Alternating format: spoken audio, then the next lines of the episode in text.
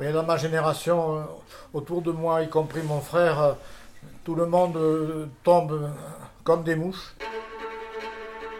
Dans ma famille, en fait, tout le monde meurt très jeune, de façon très brutale aussi.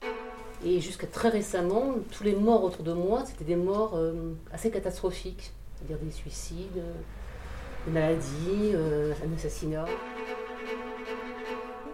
Alors moi j'ai une conception de la mort, alors là, euh, je m'en fous complètement. Ça m'impressionne pas du tout. Moi, j'ai ma grand-mère qui a 98 ans, qui est en EHPAD, et qui a une parole très libre, justement, très apaisée, en fait, par rapport à cette mort, et ça me fait un bien. Et voilà, mourir, euh, c'est compliqué. Vivre, c'est pas facile, mais mourir, c'est compliqué.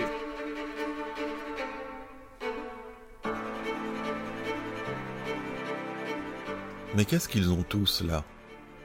À parler de la mort, de leur mort et de celle des autres. Ils ont bu ou quoi? Oui, ils ont bu.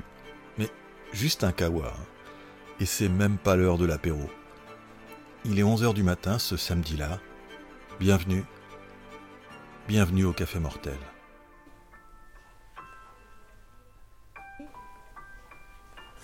On y va. Bon, mais merci à toutes et à tous d'être là ce matin. C'est toujours pareil, hein, je suis toujours émue quand je commence un café mortel, parce que c'est une expérience de parole tellement unique et singulière, et chaque fois c'est tellement différent, qu'il y a beaucoup d'émotions qui viennent. Donc j'accueille l'émotion qui est là en moi. Voilà.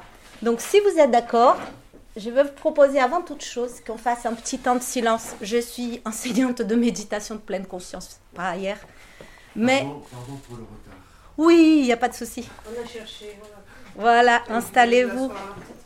Oui, bon, c'est comme ça. Un café mortel, ça commence avec des retardataires et ça s'achève avec des survivants. Enfin, non, non, n'ayez pas peur.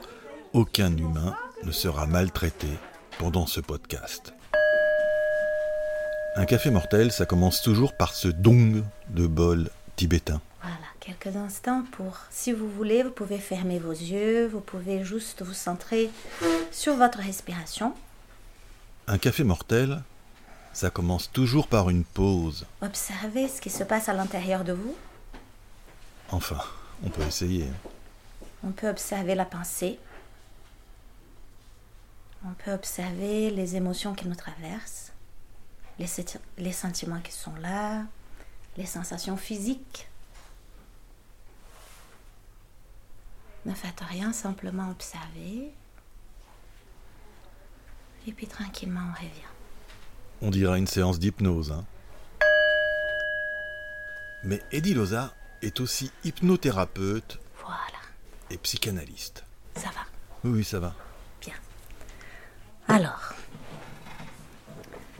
je m'appelle Edith Le Zagalet, je suis une des fondatrices de la coopérative funéraire Cyprès à Bordeaux.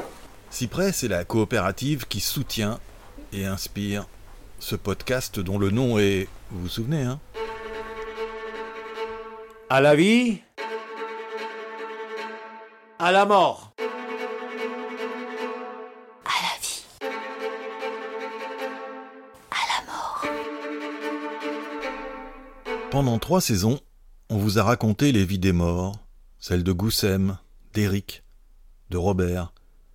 Pour ce premier hors-série de À la vie, à la mort, on va écouter des vivants. Des vivants quand ils sont ensemble dans un café mortel. Car c'est en grande partie en fréquentant les cafés mortels qu'est venue l'idée du podcast qui réveille les morts.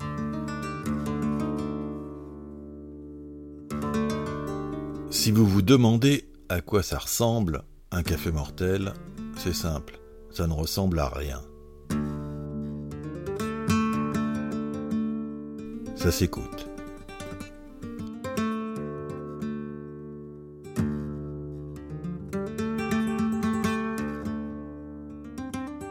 Ils sont une trentaine, ce samedi-là, réunis à la librairie Contretemps à Bègle.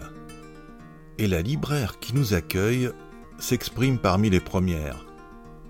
Organiser un café mortel dans une librairie, c'est pourtant pas commun. hein.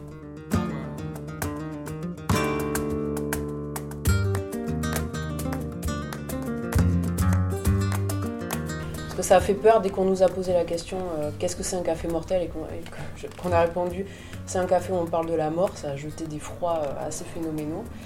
Moi j'ai un rapport à la mort qui est euh, assez joyeux, on va dire. Dans ma famille, en fait, tout le monde meurt très jeune, de façon très brutale aussi. Quand quelqu'un meurt, c'est rarement une surprise, parce que je m'attends toujours à ce que quelqu'un y passe en fait. Mais ça crée dans ma famille aussi beaucoup de joie, parce qu'on sait que c'est maintenant et c'est pas demain en fait qu'il faut vivre les choses, qu'il faut se réunir, qu'il faut manger, qu'il faut boire. Donc euh, la mort dans ma famille vraiment associée à la vie, euh, ben, pour moi aussi. Par exemple, je lis beaucoup de romans policiers. J'ai toujours pas compris l'attrait qu'avaient les gens sur le roman policier parce que c'est toujours des choses très sanglantes, très euh, spectaculaires en fait dans la mort. Alors que j'étais infirmière avant d'être libraire, j'ai accompagné beaucoup de gens dans la mort. Beaucoup de morts m'ont surpris aussi, mais c'est jamais spectaculaire en fait, très rarement. Sauf dans ma famille. voilà, j'ai hâte en fait de vous entendre et, euh, et d'avoir ces expériences et euh, ce vécu qui est très intime alors que c'est la chose la plus partagée au monde. euh, voilà. D'accord, Marina. On va écouter l'assistance raconter son vécu intime. C'est pas évident de se lancer. Eddie Loza propose une plume que chacun s'approprie pendant son temps de parole. Et ce sont souvent les habitués qui ouvrent le bal, bien sûr.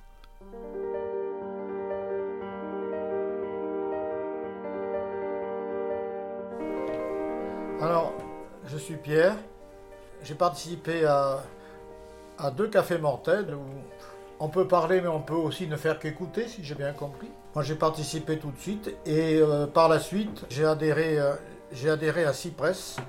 J'ai pas suivi toutes les réunions parce que j'ai eu des problèmes de santé. J'ai cru même que mes enfants auraient affaire à Cypress pour, pour autre chose. J'ai appris à parler un peu plus de la mort et à penser à la mort.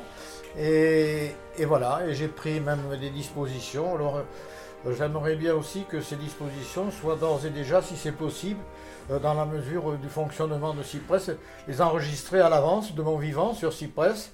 Euh, j'ai le budget qui est prévu, etc. Moi, je n'ai plus, je n'appréhende plus de penser à la mort et de, de parler de la mort.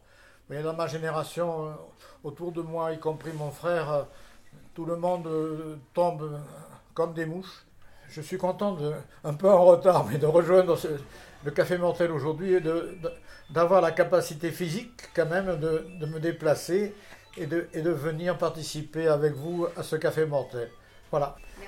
Merci. Voilà. Après Pierre, qui brise la glace, c'est plus facile de se lancer.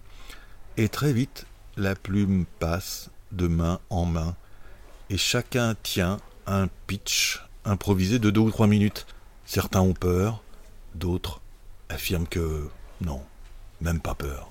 Alors moi j'ai une conception de la mort, alors là, euh, je m'en fous complètement. Ça m'impressionne pas du tout.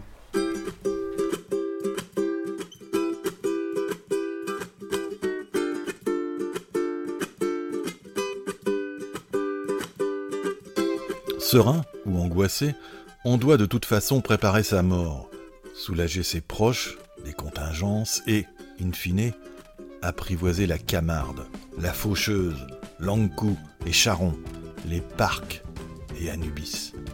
Même si on n'est pas polythéiste. Bref, un café mortel, c'est un bon training pour se préparer à sa propre mort, mais on vient aussi pour anticiper la disparition de ce qu'on aime. Et jusqu'à très récemment, tous les morts autour de moi, c'était des morts euh, assez catastrophiques. C'est-à-dire des suicides, des maladies, euh, un assassinat, enfin des choses. euh,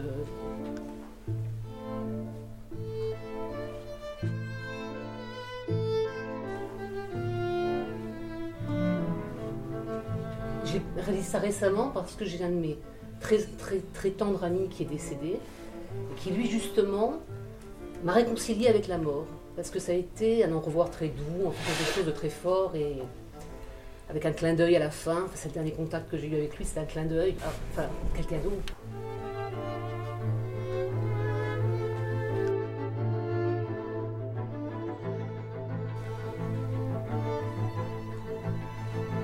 Et puis surtout parce que je, on discute avec, avec le- l'enterrement avec mon compagnon, qui lui euh, a choisi d'être enterré sous terre. ce qui, n'est pas, ce qui serait pas mon choix personnel, et me disant euh, mais pourquoi on pas enterré dans les cercueils en carton? Il est très écolo. Et cette euh, pensée-là, moi, je me dis oui, c'est-à-dire que ma, raison, me dit oui, il a raison. Et puis il y a quelque chose en moi qui me dit mais non, on ne peut pas enterrer un, humain dans un carton comme, un, paquet de lessive, enfin c'est pas possible, c'est un manque de respect. Voilà, donc je venais là peut-être pour euh, avoir d'autres avis, d'autres, pour me faire cheminer euh, vers ce sens-là, parce qu'un jour, je pense pour respecter la volonté de mon compagnon, bah, peut-être je serai amenée à faire ce choix-là ou pas, j'espère que non, mais voilà. Donc c'est la raison pour laquelle je suis là aussi.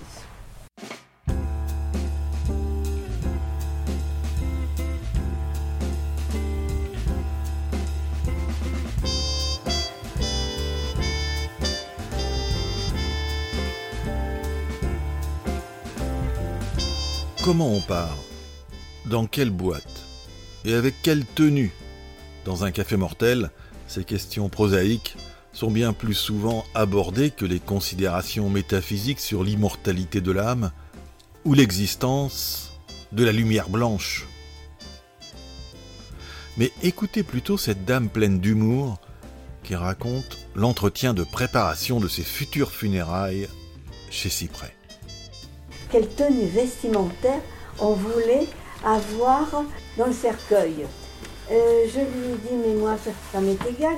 Je, je serai probablement, ça a fait rire en pyjama, parce que si je meurs à l'hôpital, euh, bon, ben, c'est souvent le cas. Euh, on m'a dit, mais non, mais en général, les gens disent souvent leurs leur, leurs plus beaux habits et tout ça. J'ai trouvé ça superficiel. Euh, J'ai dit non, non, moi le plus simple, parce que bon, ben, je vais pourrir dans, dans du carton et dans la terre. Non, non. Si, si. Ah, le cercueil en carton, c'est vraiment un gimmick des cafés mortels.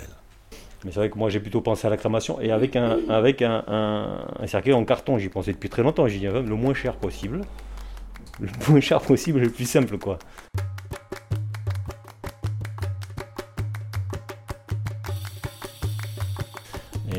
Vrai que moi j'en ai discuté avec ma femme et je pensais à, à la crémation. Bon, nous on est plutôt des, c'est des musulmans autour de moi, euh, ça se fait pas. Bon, je m'en fous, c'est c'est mon problème. Moi je suis athée, Dans un café mortel, on n'a pas la langue dans sa poche. C'est un café sans filtre. Parce qu'il y a un business aussi, il y a un business aussi de, de l'assurance, euh, de l'assurance décès. Mais en même temps, c'est vrai qu'on n'a pas envie de laisser arriver, parce que quand on voit les prix, c'est hallucinant. Quoi. Je veux dire, euh, il y a des gens, ils font des crédits pour enterrer leur. leur euh, et puis on, fait, on, puis on fait culpabiliser les gens. quoi. Et les pompes funèbres générales sont malins, parce qu'en général, ils ont toujours un, magasin à côté des cimetières. Quoi. À Bègle, ils sont, ils sont à côté, donc on peut pas les rater. quoi. Moi, je pense que c'est ça qu'il faut dénoncer, ce, ce, ce fric quoi, qui, est fait, qui est fait sur la mort. Quoi. Et même quand on meurt, il, faut, enfin, il y a les frais, il faut, faut, faut payer la concession. Et puis si on ne paye pas la concession, eh bien, le mort il est dégagé. Enfin, quoi, je veux dire, euh, c'est toujours la pression de l'argent. quoi. compliqué de mourir. Et voilà, mourir, euh, c'est compliqué. Vivre, c'est pas facile. Mais mourir, c'est compliqué. Bon. compliqué pour ceux qui restent. Euh, voilà, pour ceux qui restent. Non, moi, c'est c'est ça, c'est surtout pour ceux qui restent. Parce que moi, la mort, moi, j'ai jamais eu peur de la mort pour moi, personnellement. Ça m'a jamais posé de problème. Alors, moi, je sais que c'est un truc que j'ai pas envie de laisser à, mes enfants et à ma femme. Il y a des chances que je parte avant. hein. J'ai calculé mes chances. euh, étant dans une catégorie sociale ouvrière, euh, faisant un métier un peu dangereux, allant au boulot à l'école, etc. euh, à, vélo, pardon. J'ai plus de chances de mourir que, beaucoup de gens. Donc très tôt, enfin trop, on verra. Donc c'est vrai qu'on y réfléchit quoi. Et j'ai pas envie de leur laisser ça. Voilà, c'est Cash, un café mortel. Parfois drôle, souvent émouvant, étonnant, décoiffant. Ça part dans tous les sens et en moins de 20 minutes, dans ce podcast, vous avez eu un petit échantillon de ce qui dure près de deux heures. Il y a des témoignages qui mériteraient des saisons entières de À la vie, à la mort.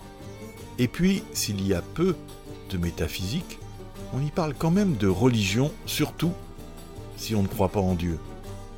Quand on vient dans ce genre d'endroit, c'est un peu pour combler cette absence, justement. Le dernier témoignage d'Emmanuel est à cet égard lumineux. Je pense que vraiment j'ai longuement vécu avec euh, l'impression d'être toute puissante et de pas mortelle finalement.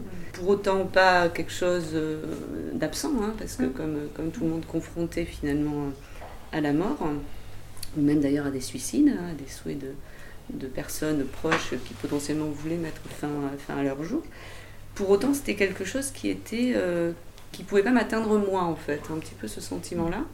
Et je pense que le poids, en y réfléchissant, le poids de la religion euh, avait une forte, avait une, enfin a donc euh, toujours, mais enfin avait parce que je commence à changer, une forte importance. C'est-à-dire c'était quelque chose qui était complètement intégré où la parole était euh, prise par la religion justement. Et comme moi je suis profondément athée, euh, c'est quelque chose qui était très compliqué, je pense. Aucun mot mis en effet sur, sur ça.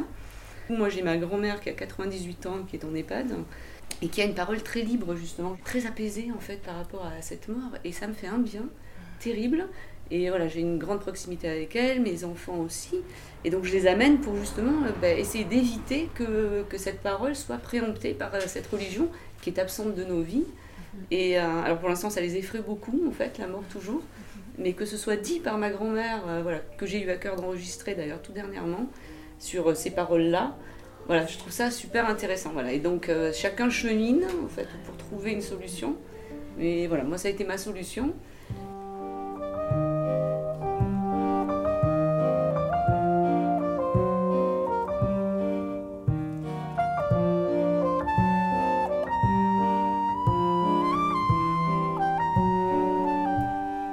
Ça ne peut pas être que la religion en fait. Ça n'est pas possible. Et c'est triste et c'est très solennel. Alors c'est vrai que par moments ça sauve. hein. Il y a eu beaucoup de, de cérémonies finalement qui ont été faites à l'église. Et heureusement qu'il y a une parole. Mais cette parole-là, moi, me met à distance. C'est-à-dire on ne peut pas, moi, si on parle de, oh, de Dieu, de religion, moi ça me met à l'écart. Donc le- la seule chose qui me rassure, c'est qu'il y a un collectif en effet, hein, il y a un ensemble. Il y a quand même des mots mis, surtout des mots de proches finalement, qui finalement c'est ça qui me touche le plus, hein, qui vont dire des textes. On sent qu'ils sont euh, pour, pour lesquels c'est important. Voilà, donc c'est ça le- l'idée de partager ça. Merci. C'est le dernier dong.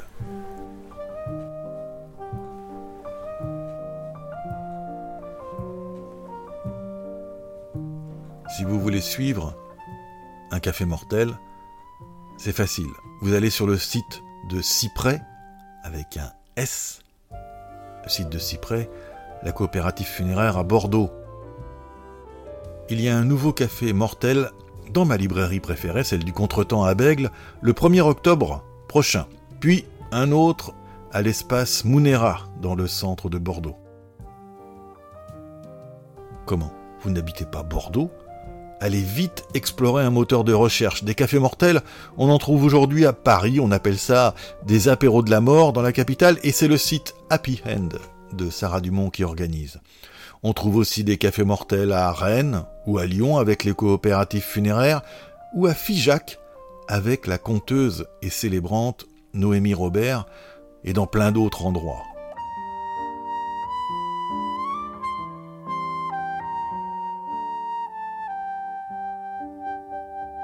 Et si vous voulez suivre les prochaines saisons de À la vie à la mort, abonnez-vous sur votre plateforme préférée. On reviendra très vite vous raconter la suite. Et en attendant, n'oubliez pas de profiter de la vie. Et d'en profiter à mort. À la vie À la vie, À la mort à la mort.